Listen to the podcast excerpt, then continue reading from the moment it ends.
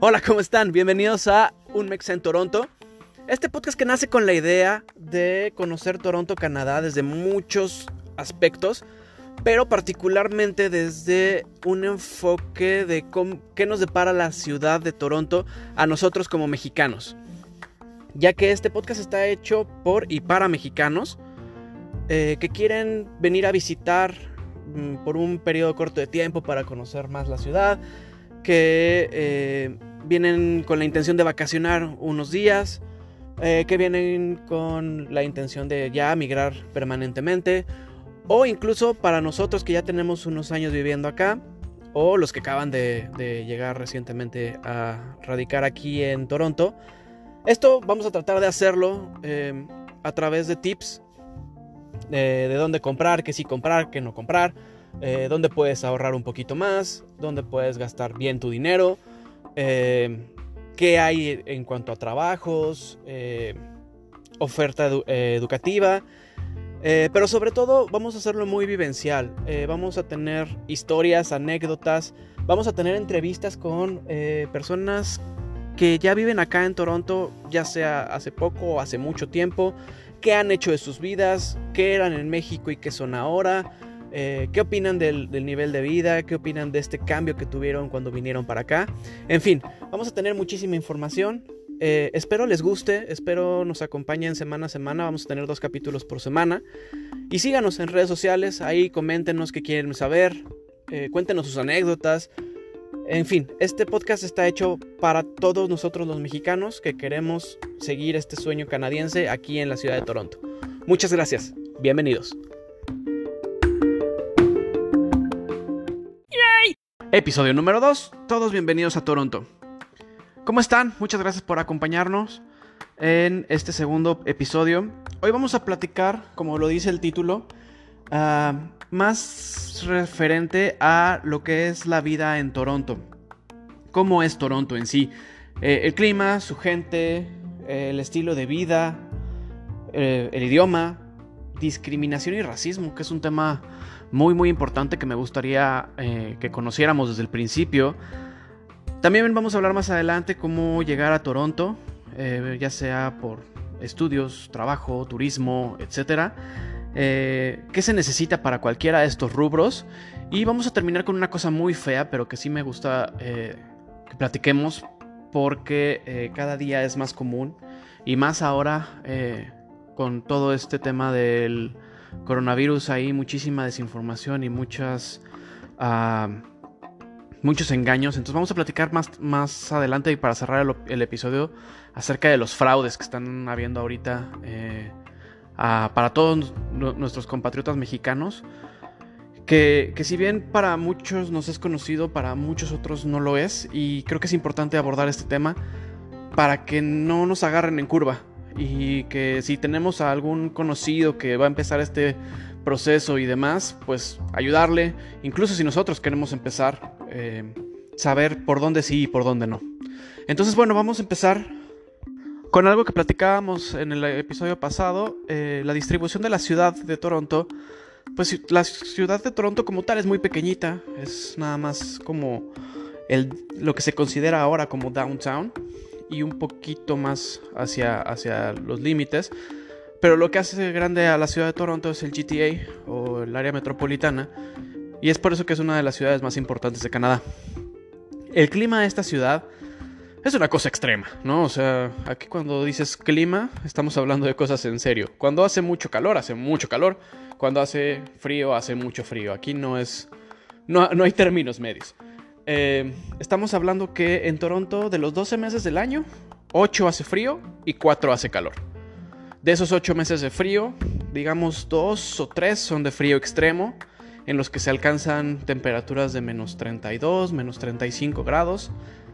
Eh, hasta eso no estamos tan mal como un poco más al norte, que si llegan a los menos 40, menos 45, hasta menos 50 llegan. Entonces digamos que dentro de lo malo estamos bastante bien.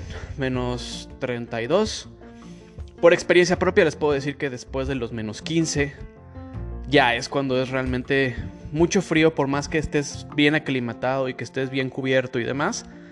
Eh, es mucho, mucho frío. Ahora, a nosotros como mexicanos estas, estas temperaturas nos espantan, ¿no? Porque nosotros tenemos frío con 10, 15 grados, ya sentimos que nos estamos congelando. Pero la realidad es que en este país es distinto. ¿Por qué? Porque este, eh, esta ciudad está preparada para el frío. Entonces, todos los edificios, casas, eh, centros comerciales, incluso el transporte público está climatizado.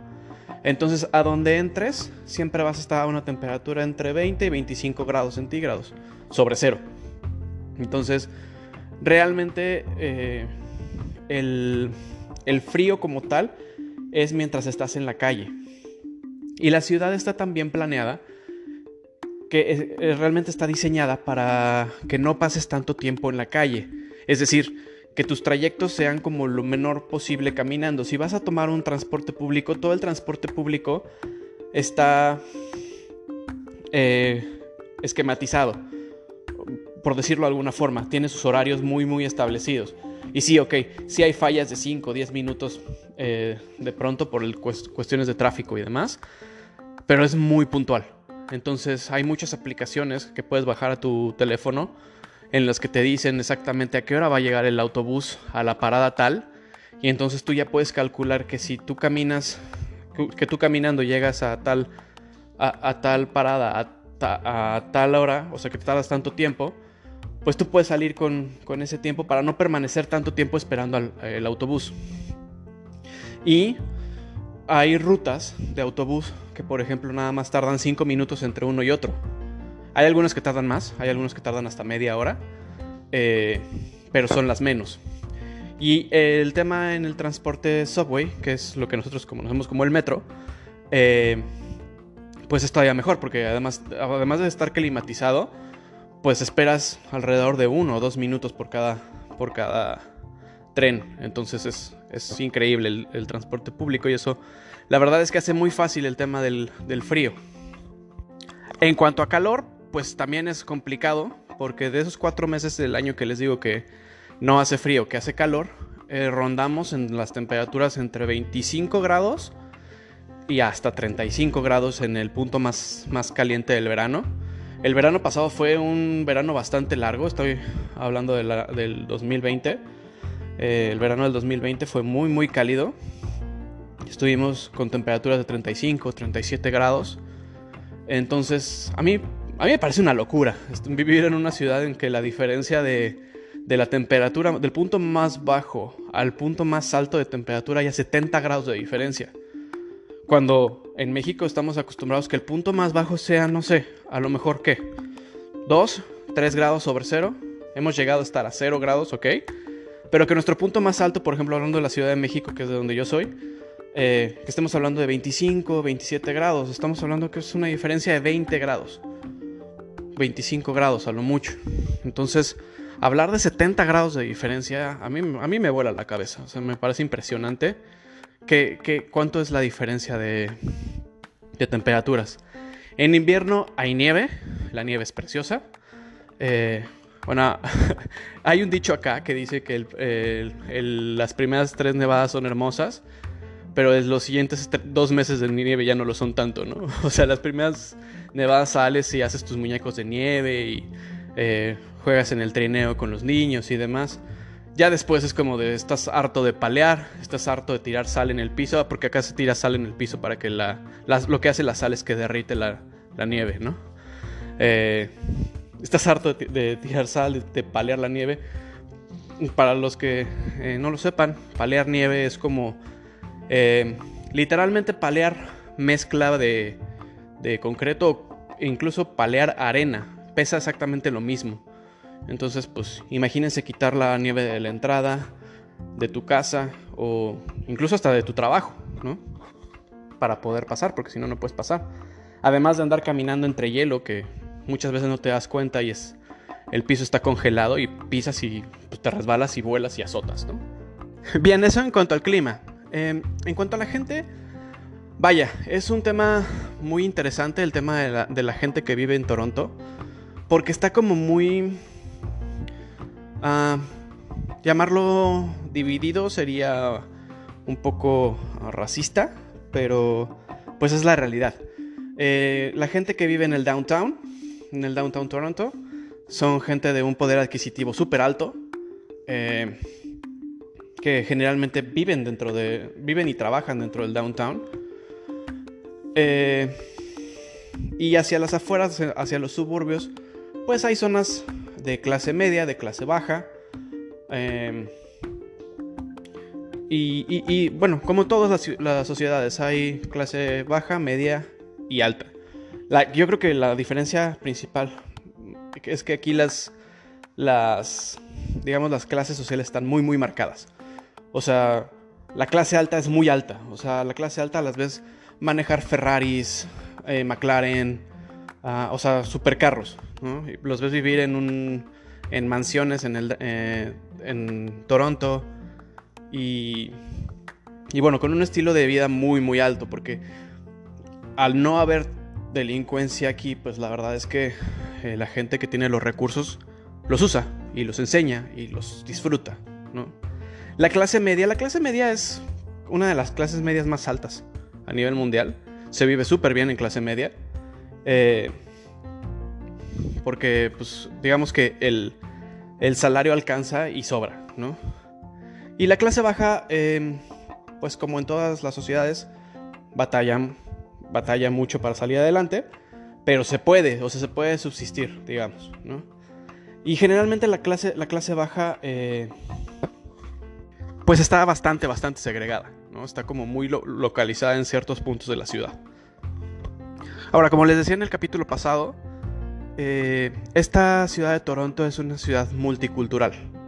Es verdaderamente impresionante porque ya se le considera una ciudad refugio. ¿Qué, es ¿Qué quiero decir con esto? Es que es una ciudad que durante todo el gobierno de Trudeau, el primer ministro actual de, Canadá, ha fungido como, como refugio de, ciudadanos de todo el mundo, eh, sobrevivientes a guerras, a a dictaduras, a, problemas políticos. Entonces, eh, de esos tiempos en que Trudeau empezó hacia acá, eh, la ciudad, el crecimiento demográfico de la ciudad, de Toronto en específico y de toda Canadá, ha crecido muchísimo. Sobre todo en las ciudades fronteras con Estados Unidos, eh, la multiculturalidad es impresionante. Aquí igual vas caminando y puedes ver gente eh, que físicamente se ve que sea de la India, eh, gente que se ve de Rusia, muchos latinos como nosotros, en fin, o sea, realmente es, como lo decía muy curiosamente en la plática con, con mi familia, es, llega un momento en el que te subes al subway o a cualquier autobús público, puedes voltear a tu alrededor y si no supieras que estás en Canadá, no sabrías en qué parte del mundo estás. Porque hay una mezcla impresionante de culturas. O sea, insisto, puede haber gente, por ejemplo, antes de, la pandemia era muy común ver a mujeres con su furca, que es este, ah, eh, digamos, con la, cabeza cubierta por, por, estas telas que usan. Incluso eh, personas de, esas religiones muy ortodoxas que usan, que se tapan hasta los ojos, ¿no? O sea, que las mujeres van tapadas de pies a cabeza eh, y solamente en, ocasiones se le ven los ojos nada más, ¿no? todo lo demás está cubierto. Ves a, hombres con turbantes, es lo más normal ver aquí hombres con turbantes. Eh, ¿Qué más? Bueno, muchos filipinos, muchos japoneses, chinos. Y de hecho, vamos a hacer un ejercicio más al rato, muy divertido, en cuanto a los idiomas y los, y los acentos. Eh, que es algo muy, muy particular y muy divertido de vivir en, en una ciudad multicultural, porque pues todos hablamos inglés, pero pues no el mismo inglés, es un inglés distinto dependiendo la, la cultura y pues de una u otra forma la educación que hayas tenido, ¿no?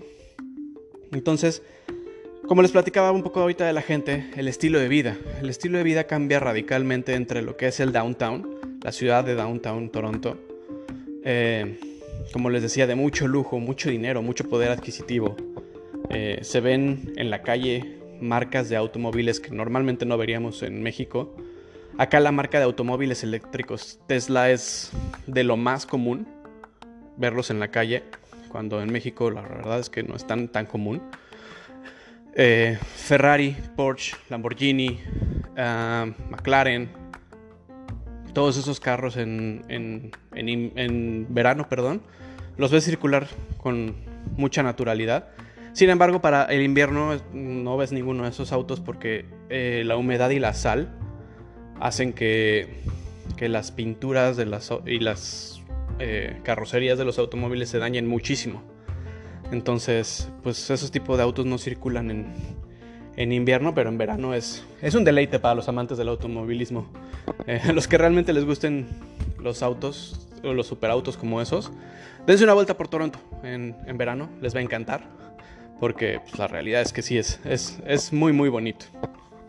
Y bueno, lo que les decía ahorita de los, de los acentos eh, de inglés que se habla acá, pues es, es, es muy curioso, hay, hay acentos que se entienden fácilmente, como es el británico, eh, el acento, incluso el acento estadounidense uno lo reconoce aquí, porque pues es como el que nos enseñaron en México, ¿no? O sea, toda la, la información y la carga de música, de, de, shows y de todo lo que nos ha enseñado o puesto en contacto con, con el inglés es la gran mayoría un inglés de Estados Unidos. El acento canadiense es un acento muy particular, a mí me gusta mucho, porque el canadiense lo que tiene es una gran herencia británica.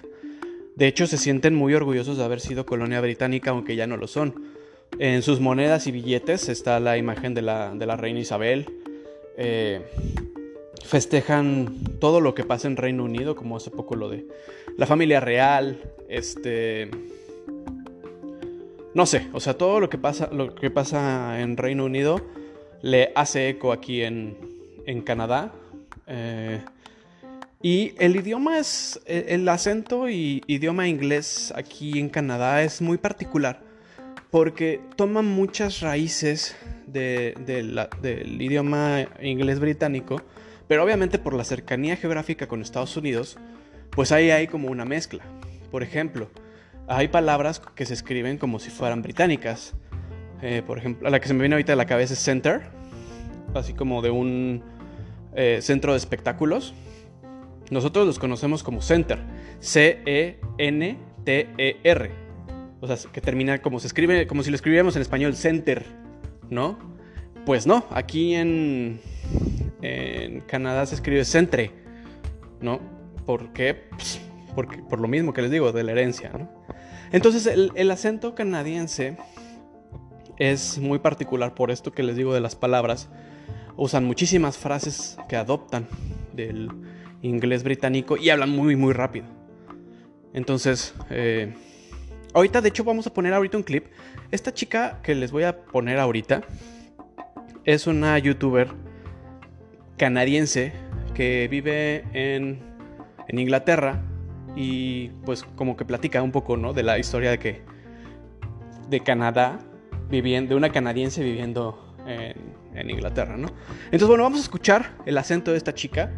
De hecho, este, este clip lo tomo de un video suyo de YouTube en el que explica acerca del slang canadiense. Slang es como la, decir la jerga, ¿no? O sea, como, no recuerdo bien la palabra que, que es en español, pero sí como los dichos o como la, el, el, el lenguaje que se usa comúnmente en, en, en el idioma, ¿no? Entonces, a ver, vamos a escucharla un poquito.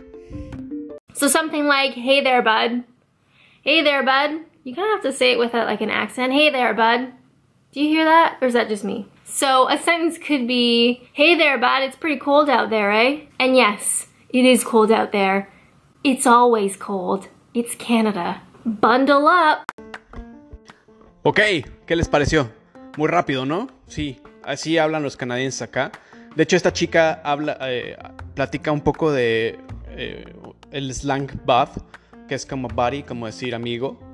Eh, y, y, se burla, se burla de su propio acento, ¿no? Al final. y de que en Canadá siempre el tema de conversación con el que inicias cualquier conversación con cualquier persona es el clima. Es como como en México hablar de política, fútbol y, religión, aquí empiezas hablando siempre de, del clima. Oye, qué frío, ¿no? Oh, este año está menos frío que otros. Oye, qué calor hace, ¿no? y así se empieza siempre, es muy curioso. Entonces, bueno, ese es el acento con el que se vive eh, a diario con, con los canadienses. Sin embargo, es importante remarcar que hay zonas de la ciudad en la que ya casi no hay presencia de, canadienses nacidos aquí. Ya eh, estamos hablando de una eh, migración y una primera generación de, de, personas migrantes que vienen de otros países y que poco a poco han ido, han ido moviendo a las personas que también no son muy tolerantes a todo este tema migratorio y lo vamos a platicar un poco más adelante con la discriminación y el racismo. Este y han preferido hacer distintos asentamientos alrededor de la ciudad o incluso, como les decía, vivir en el downtown Toronto, ¿no? Em, hay varias, varias zonas de alrededor de, Toronto que en las que son 100% canadienses. Es raro, muy raro ver a un, a un migrante de otro lado. Eh, y curiosamente, esas ciudades tienen su, encanto, ¿sabes? Eh, tienen su encanto porque la gente es sumamente amable. Los, canadienses se caracterizan por ser sumamente amables. Pero... Pero bueno, eh, eso es en estas pequeñas ciudades que les digo. Un ejemplo muy claro que se me viene ahorita a la cabeza es Burlington. Es una de las ciudades cerca de de Toronto hacia el oeste, camino...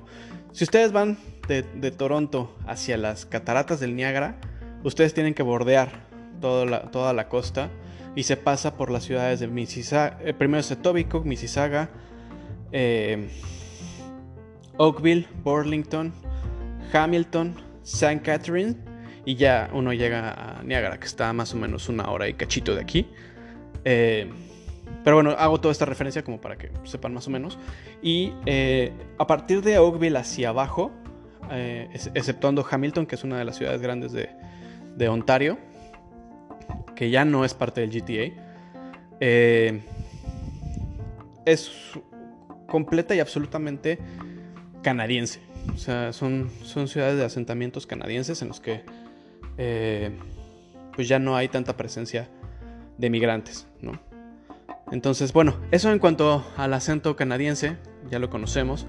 Y bueno, ahora les quiero platicar de tres acentos que a mí me encantan. Eh, uno que es el pan de cada día, que es el siguiente que vamos a escuchar, es el acento de la India. La gente que viene de la India, eh, que el gentilicio siempre es una bronca para los que hablamos español porque no se les dice hindú y tampoco se les dice indio eh, porque hindú es de la religión hinduista, eh, indio también puede ser de los, eh, haciendo referencia a, otra, a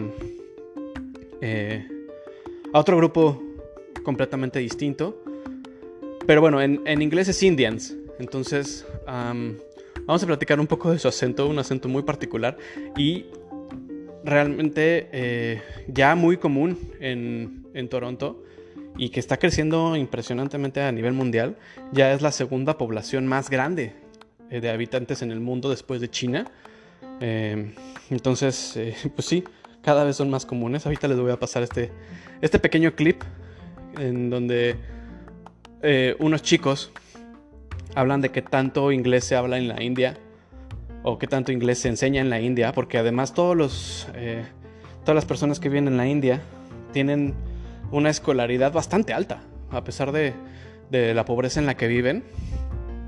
Eh, un gran porcentaje de la población de estudiantes hablan inglés perfecto. Entonces, digo, con este acento que vamos a escuchar ahorita, pero hablan perfecto. Eh, entonces, mucho que aprenderle a la India. Entonces, vamos a escucharlos. 40% maybe. If you go into any colleges or school, no one speaks English, Hindi at all. It's everything related to English itself. So I think that 70 to 80% might know English. English is, I think, far more important than Hindi right now for Indians. So yeah, I think 40 to 45% around people. ¿Qué tal? Divertido, ¿no?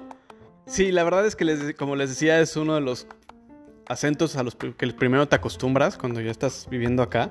Porque como les digo, es súper común.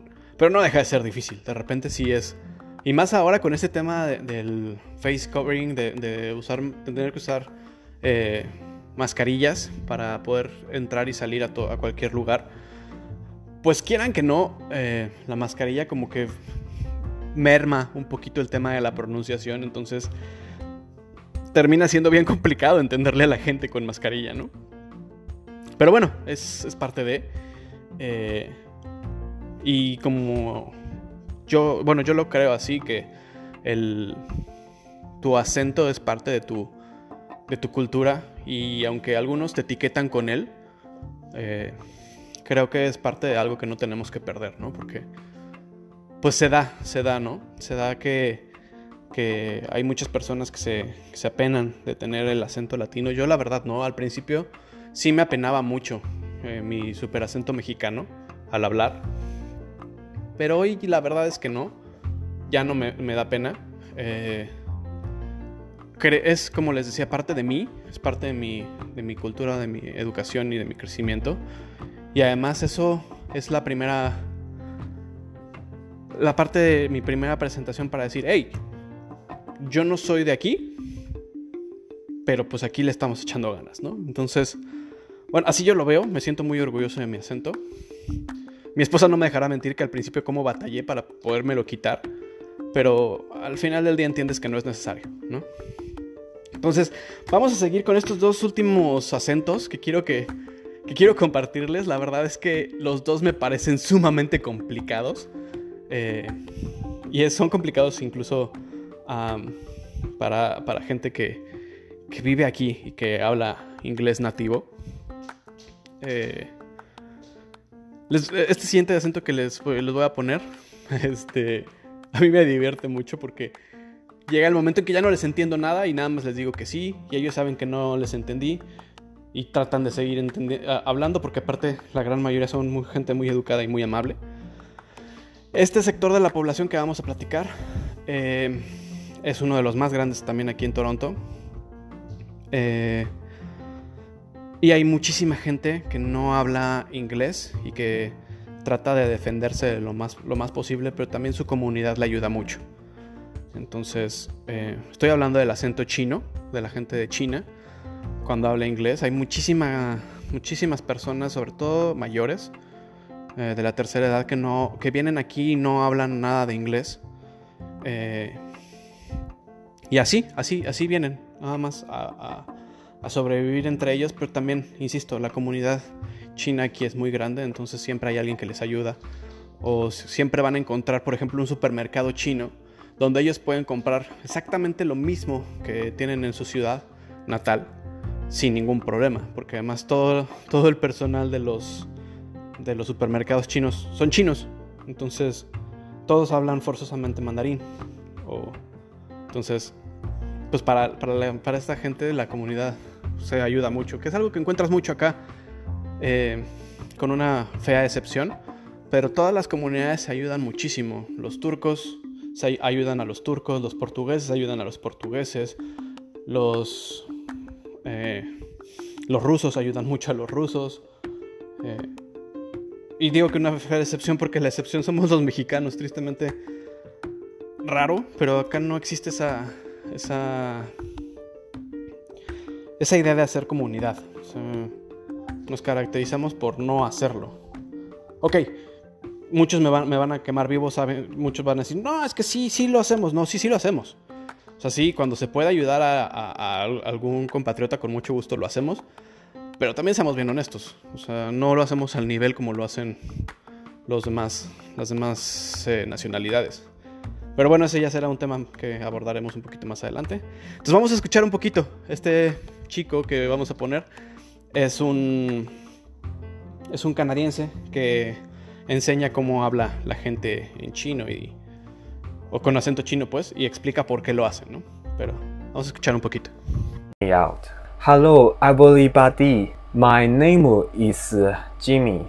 I have been living in Hong Kong for 30 Yes, my favorite movie is James Bond because James Bond is very handsome. So ¿Qué les pareció? Complicado, ¿verdad? Bueno, pues así es esto. Eh, es un acento que también se escucha muy comúnmente, sobre todo en los asentamientos de personas de China, que generalmente son asentamientos muy desarrollados, con una economía muy alta y una plusvalía súper alta también. Eh, eh, vas a ver muchos, mucha gente asiática con también supercarros. Eh, porque son dueños de, o hijos de dueños de empresas transnacionales que vienen a estudiar aquí, o que viven aquí, o que tienen una, digamos, parte de la empresa acá. Entonces digamos que acá también hay mucha gente con muchísimo dinero de, distintas partes de, Asia, ¿no? Entonces bueno, ya para terminar este punto de los acentos que ya me alargué mucho, eh, vamos a platicar de este último acento que a mí particularmente se me hace imposible, no puedo con él. Este... Y, siempre he tenido anécdotas muy divertidas cuando, cuando me llego a encontrar gente con este acento. Estoy hablando de los jamaicanos, jamaiquinos. Eh, como, sea la manera correcta de decirles, eh, Jamaican people. A mí la gente de Jamaica me encanta, son súper alegres, son bien fiesteros, siempre se están riendo, eh, son súper animados. a, mí me, a mí me encanta la gente de Jamaica y, he convivido con muchos y me divierto mucho, pero ellos mismos se burlan de su propio acento, sabiendo que, que pues ellos, ellos no dicen que hablan inglés, ellos hablan Jamaican. Entonces, pues es como, como, ok, pero sí es inglés, ¿no? Me dicen, sí, sí es inglés, pero es Jamaican. Ok, está bien. Y ellos mismos se burlan tratando de hablar como, como canadienses o, haciendo que, que, hables como ellos. Es muy divertido. De hecho, este clip que, que, les voy a pasar es de, de un youtuber que se llama Rasta Francis, que vive en Reino Unido, en Coventry.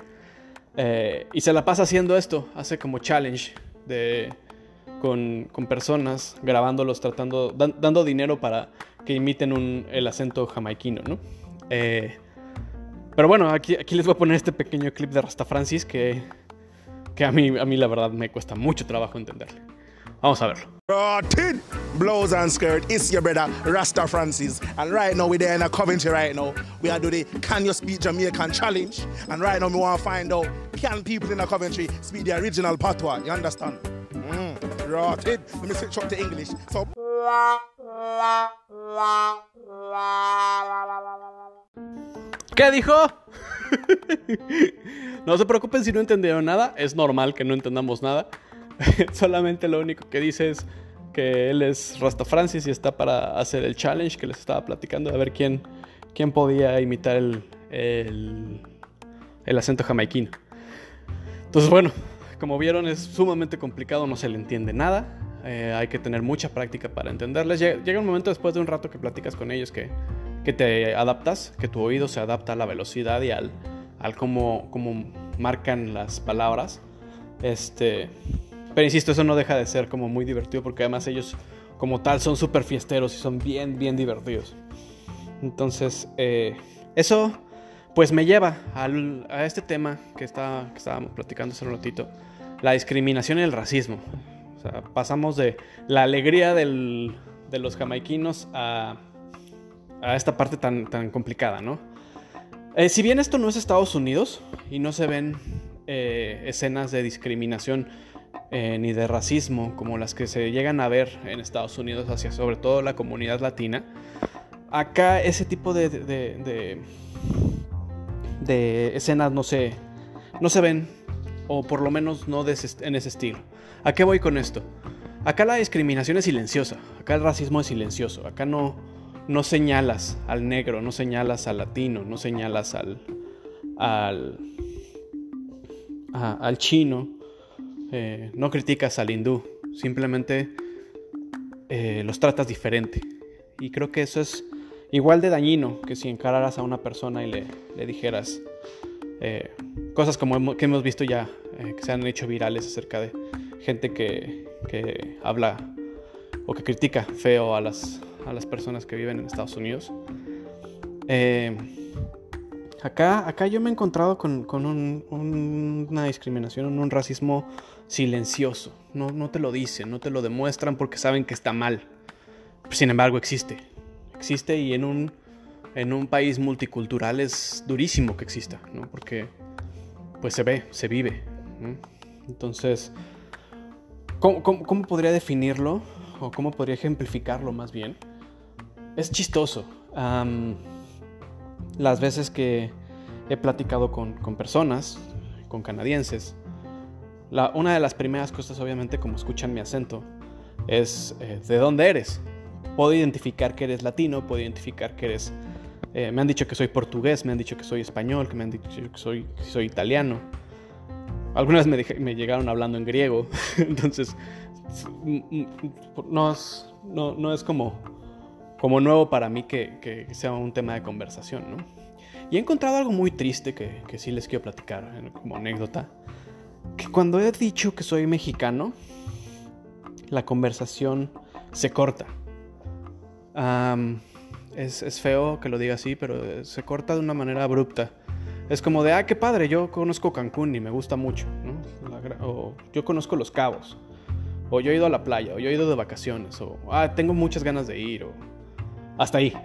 Eh, que el canadiense, y lo he platicado ya en un par de ocasiones con amigos canadienses, sienten que es un tema sensible cualquier cosa que hables de México acerca del narcotráfico, delincuencia eh, y todo eso, pero nunca se voltea a ver lo grandioso que es nuestro país. No se habla de la cultura, de la comida, de los paisajes, las ciudades, la gente. Que puta, el servicio del mexicano es extraordinario. Nunca, nunca se va a encontrar algo igual. ¿Cómo, ¿Cómo somos serviciales los mexicanos que trabajamos para dar servicio a la gente? Aquí no se ve eso. Aquí no se, no se tiene eso. Y por eso es impactante y por eso la gente gusta tanto de, de vacacionar en México, ¿no? Pero bueno, regresando al, al- ejemplo, eh, hasta ahí termina la conversación.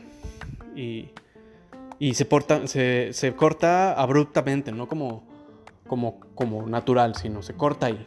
Y les digo que he notado la diferencia porque ha habido ocasiones en las que digo que, nas- que nací en España y que, eh, que yo soy español y la conversación, no les miento, dura horas. O sea, la gente no se corta en el, ah, conozco tu playa o ah, conozco tu capital. Se, torna hacia el contexto europeo, cómo están las noticias, eh, cómo va la moneda. Entonces, eh, eso, eso, eso es difícil, es difícil vivir acá con eso. Porque podemos estar muy, muy orgullosos de ser mexicanos, como yo lo estoy. Eh, pero vivimos con mucho, mucha desinformación acerca de nuestro país.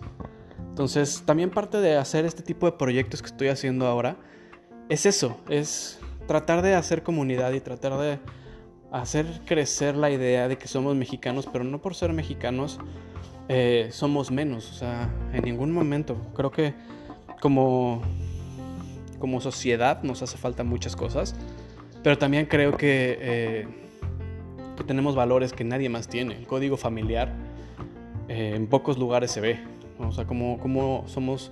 Cómo es el núcleo familiar en México, en, poco- en pocas culturas se ve como somos así. Aquí en Canadá los, los chavos cumplen 18 años y es como de, órale, ya vete de la casa, ¿no? Ya no tienes nada que hacer aquí. Y ves las casas de ancianos llenas, llenas de ancianos que ya llevan 15 o 20 años sin ver a sus hijos, ¿no? Porque no hay un, no hay ese vínculo, no se crea ese vínculo con, con la familia. Eh, somos, los mexicanos somos súper chambeadores. eh, y acá tenemos una muy mala imagen de impuntuales e incumplidos.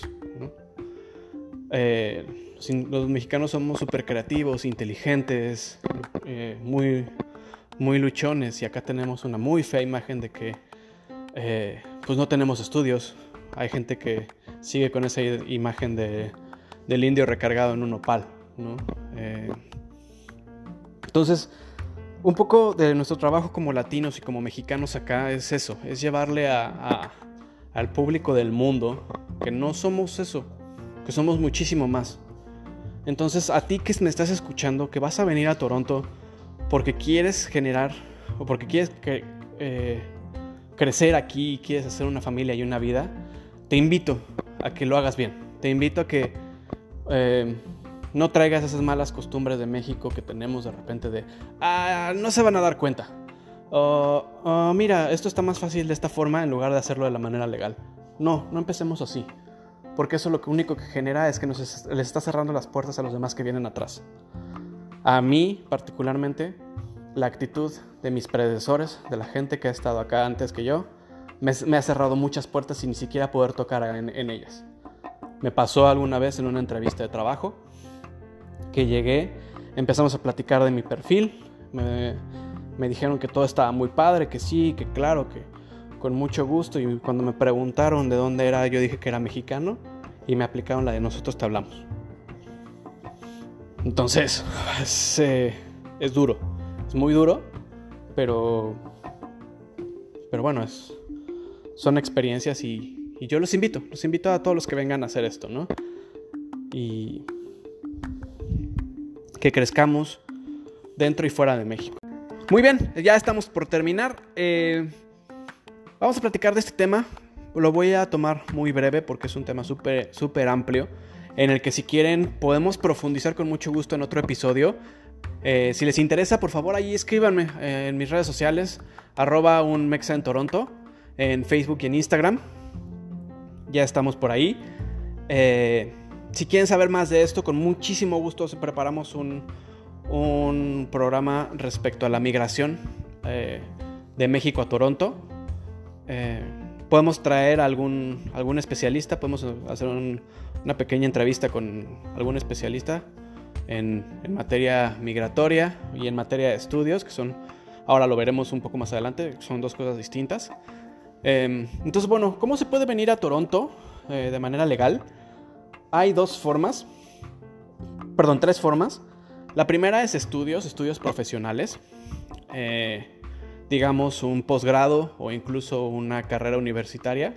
Son, eh, ambos son sumamente costosos, son muy caros. No hay universidades públicas aquí en, en Toronto. Digamos que toda la escolaridad, desde el kinder hasta la preparatoria, es gratuita. O bueno, sí hay escuelas de paga, pero la gran mayoría son, son gratuitas. Pero ya a partir de la universidad en adelante, ninguna escuela es gratuita. Eh, ¿Por qué? Porque aquí los estudios universitarios pueden darte una residencia permanente. Entonces, por ese motivo también ya no hay escuelas públicas, ¿no? Además de que, pues, obviamente, ¿no? Es, el nivel de estudios es muy alto acá. Entonces, por ese mismo motivo también eh, las escuelas son todas privadas. Eh, entonces, una de las maneras más prácticas para venir eh, y tener un permiso de trabajo y poder trabajar acá es los estudios, pero como les decía es bastante, bastante caro.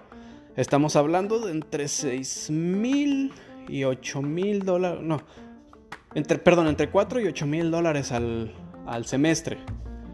O sea, unos entre 60 y 100 mil pesos por semestre. Y acá el semestre tiene... Sí, ti- tiene, tiene menos meses, tiene cuatro meses. Entonces, pues ahí echémosle cuentas. Es, bastante, bastante caro. Pero bueno, vale la pena. Porque al terminar tus estudios puedes optar por... Bueno, durante, mientras estás estudiando, eh, tienes un estatus legal acá. Puedes trabajar un part-time, o sea, un medio tiempo de cuatro horas diarias.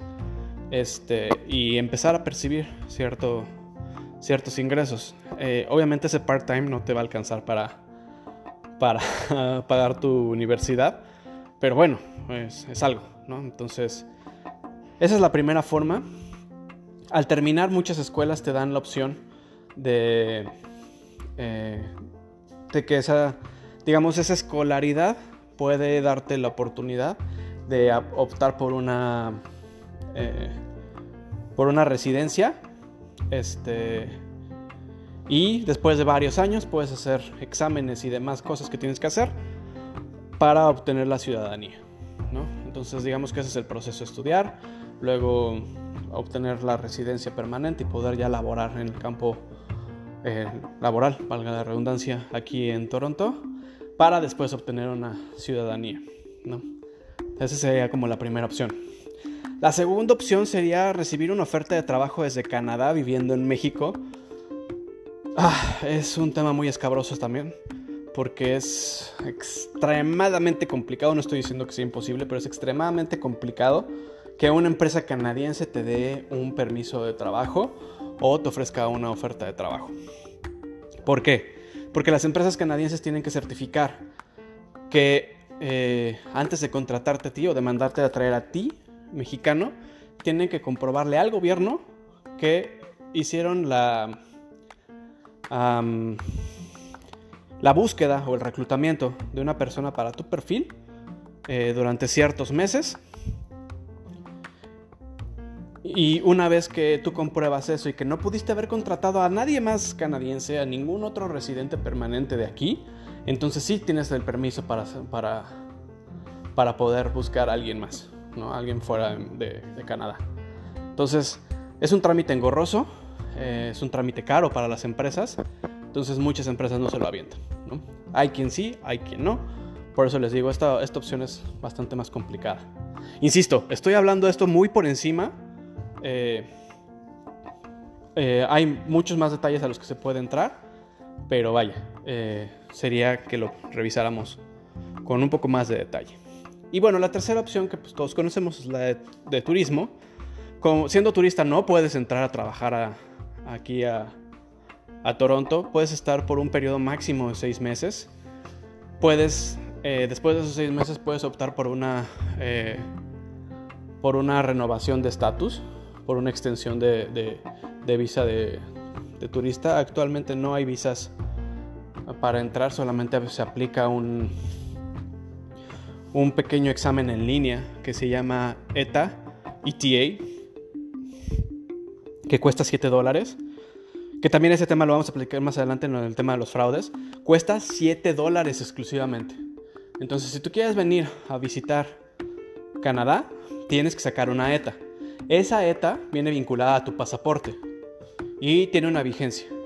Entonces, es importante saber que esa ETA cuesta 7 dólares. Aquí hemos conocido personas que han pagado hasta 500 dólares porque les hagan una ETA. Y perdón, pero es un, eh, la ETA es una cosa bien sencilla que incluso sin hablar mucho inglés puedes contestar.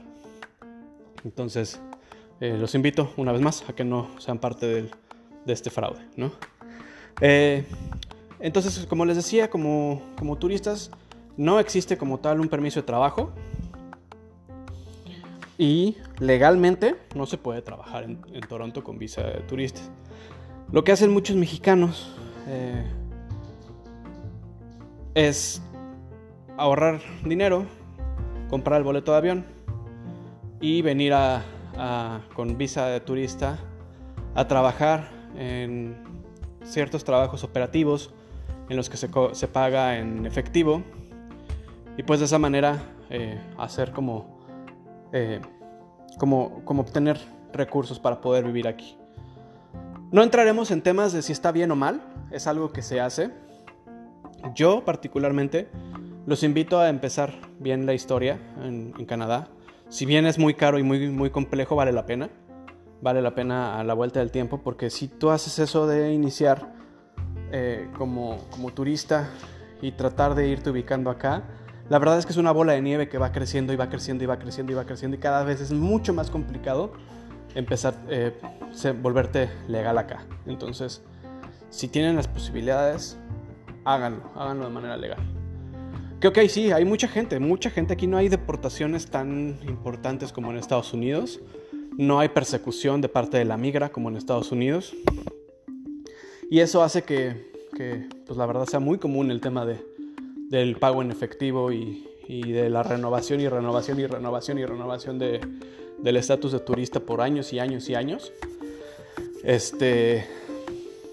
Pero vaya, o insisto, no voy a hablar de que está bien o mal, porque tiene todas las, las vertientes buenas y malas, pero yo, en mi experiencia, creo que es mejor eh, empezar bien desde el principio, ¿no? Pero bueno, aquí termina este tema. Eh, insisto, si quieren que, que lo platiquemos mucho más a fondo, con muchísimo gusto lo podemos revisar. Ahí escríbanme en redes sociales sus preguntas y sus dudas. Con mucho gusto voy a tratar de resolverlas todas. Y bueno, como les decía al principio del, del programa, vamos a platicar un poco de fraudes. Estos fraudes se están dando cada vez más, más comúnmente en, en México. Son empresas o personas que se dedican a buscar eh, mexicanos que están en situación pues complicada y que quieren venir a, vivir a, Canadá y ganar dólares canadienses para poder mandarlos a México. Lo que están haciendo tristemente las empresas y los, los, los individuos para estafar a esta gente es que se les dice que se les va a dar un permiso de trabajo, se les va a dar una casa eh, y que van a poder trabajar acá y mandar dinero a México. Cobran entre 20 y hasta 50, 70 mil pesos por un boleto de avión, una casa y un trabajo. ¿Qué es lo que hace esta gente? hay dos, últimamente ha habido dos vertientes. Una, que sí compran el boleto de avión. Bueno, ahora, ahora esto ha bajado muchísimo, gracias a Dios, porque pues no hay, las, las fronteras están cerradas por el coronavirus, no hay acceso para personas que vienen con visa de turistas. Si tú puedes comprar el, boleto de avión y todo de, de manera normal, pero al llegar a migración te van a regresar. ¿Por qué? Porque no hay acceso para turistas. Entonces, esto pues como les digo, durante este año de coronavirus ha disminuido, más bien se ha, eliminado, pero eh, así es como operaban y, y como probablemente sigan operando durante este tiempo hasta que hasta que termine el coronavirus. Pero incluso ahorita todavía hay gente estafando a, a mexicanos diciéndoles que hay acceso a, la ciudad, siendo que no lo hay. Entonces cobran esta, esta, cantidad de dinero que les comento, les consiguen el boleto de avión, porque sí puedes comprar un boleto de avión. Les consiguen una casa acá. Acá las casas, eh, puedes rentar una casa y hay a veces He escuchado de casos que hasta 40 personas viven en una casa compartiendo un solo baño, sí, efectivamente, y eh, gente viviendo en la sala, durmiendo en el piso. Eh, alguna gente, es que aquí, insisto, los mexicanos no nos ayudamos y hay muchos mexicanos que lo que hacen es que rentan una casa y dividen los cuartos y compran literas y bueno, hacen esto y meten a vivir a 10, 15, 20 personas en una casa. Les digo, he visto casos hasta de 40 personas eh, viviendo dentro de una casa. Les dan trabajo en sus empresas de construcción, de limpieza, de, eh, de comida. Eh, más, son más limpieza y construcción. Y, y así, así los tienen. Y en algunos casos los amenazan y les dicen que, que si los denuncian, pues los van a deportar y los van a, meter, o sea, les meten miedo, ¿no? Hay otros casos, muchos casos en los que la gente les compra los boletos de avión y les cobran esas cantidades estratosféricas de dinero. Nuestros pobres compatriotas llegan al aeropuerto sin dinero, sin hablar el idioma y nada, y ahí se quedan. Y es bien triste, o sea, porque nadie los recoge, nadie, eh, nadie les ayuda. Entonces, los invito, los invito si conocen a alguien que va a empezar su proceso, que les cuenten esta historia, les compartan este podcast para que conozcan un poquito más esto. ¿Cómo saber si es fraude o no? Hay muchas agencias que se dedican a, ubicar personal en Canadá. Sí, sí existen, sí existen las, agencias legales, no estoy diciendo que no. Pero en ninguna eh, te van a cobrar para, para sacar permiso de trabajo. Y en ninguna te van a hacer un ofrecimiento de, em, para trabajar en Canadá y ellos no pueden emitir una, una oferta de un permiso de trabajo. Eso solamente lo puedes conseguir acá. Y no, lo, no te lo dan así nada más, como si. No es un documento que puedas sacar. Entonces, eso es importante saberlo. Eh, igual, insisto, si quieren que profundicemos también más en este tema, podemos verlo en otro, en otro podcast, ¿no? Y bueno, eh, eso fue todo por hoy. Espero que les haya gustado el programa de hoy.